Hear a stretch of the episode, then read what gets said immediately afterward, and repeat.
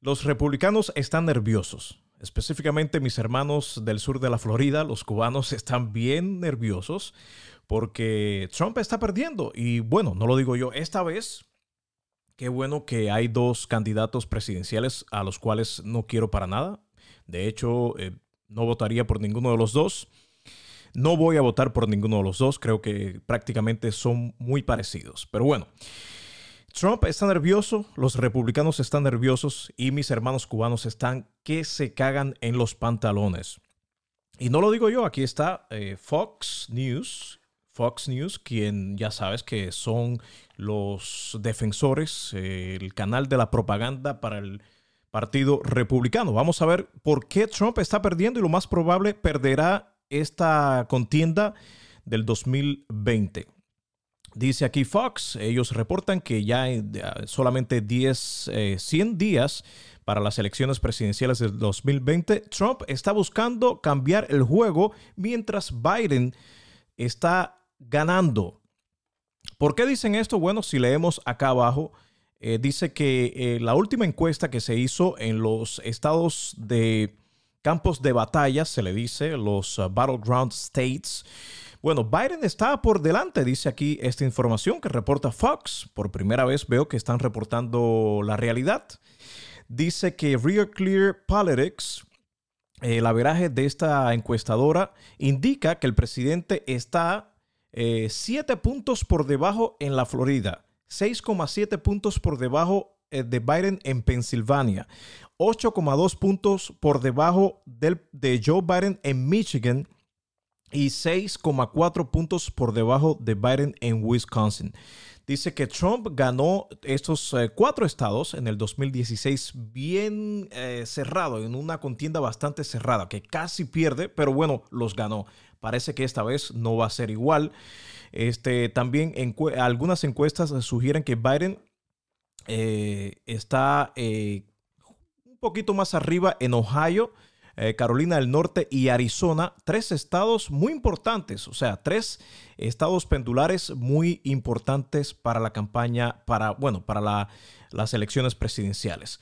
También eh, este otro reportaje de CNN nos habla que dice lo mismo, que a solamente 100 eh, días de las elecciones del 2020, los uh, votantes en los campos de batallas o los estados de, campo de batallas y, estados pendulares, el, vicepresidente Joe Biden está, o sea, están yendo hacia Joe Biden. La gente estaba, eh, por lo menos lo que dicen las encuestas, la gente indica de que votaría más por Biden esta vez eh, que por ah, el presidente Trump. Estos son Arizona, nuevamente Florida y Michigan, según una encuesta de CNN y SSRS. Dice aquí que en Florida, para verlo más claro, eh, Biden tiene 51% de, de la intención de votos, mientras que el presidente tiene 46%. En Arizona, Biden tiene 49 y eh, el presidente Trump tiene 45, mientras que en Michigan, Biden está liderando con 52 puntos sobre 40 solamente que tiene el presidente Trump. Entonces, la pregunta que me viene a la mente es la siguiente.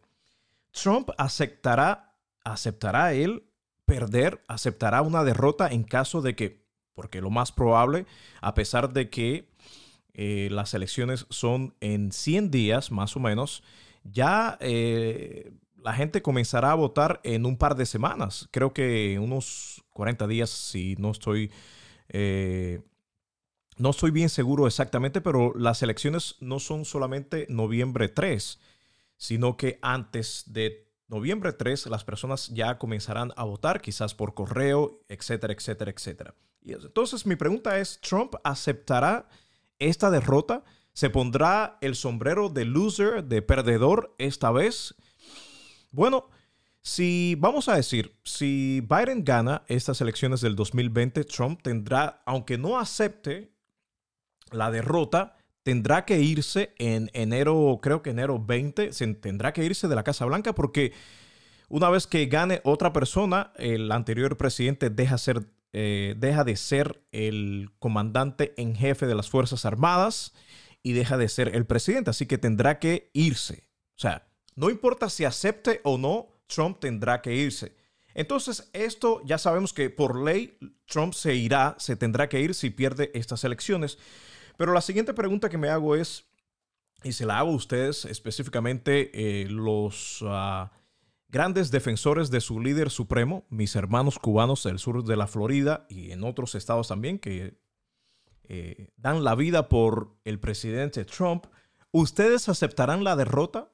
¿También se pondrán el sombrero de perdedores que son si Trump pierde estas elecciones del 2020?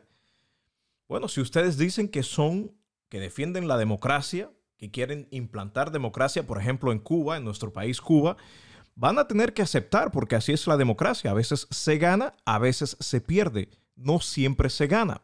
Entonces, vamos a esperar a que Trump pierda, que es lo más probable que va a ocurrir en estas elecciones, y de, y repito, yo no voy a votar por Biden y menos voy a votar por Trump. O sea que esta vez estoy siendo neutral, estoy nada más reportando la realidad. ¿Ustedes aceptarán ser perdedores junto a su líder supremo Trump? Si no lo aceptan, entonces ustedes no son demócratas. Entonces ustedes no podrán implantar la democracia, la añorada democracia que quieren eh, llevar a Cuba.